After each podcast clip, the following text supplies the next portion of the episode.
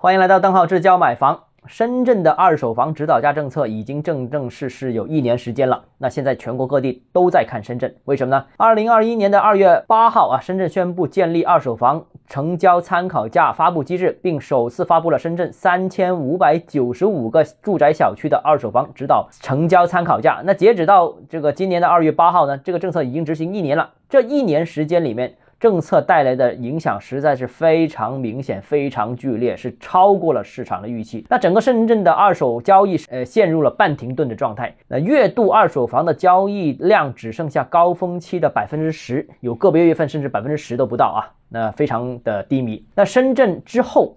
啊，全国也有十几个城市陆陆续续跟进了这个啊呃二手房指导价政策。那当然，后续的一手房也有说所谓的指导价政策。那结果其实和深圳是比较类似的，也造成了这些城市房地产市场陷入了深深的低迷当中。那从稳楼市、稳经济的角度啊，从最近中央的连续表态看，那部分前期过严的政策有需要撤出或者是调整的。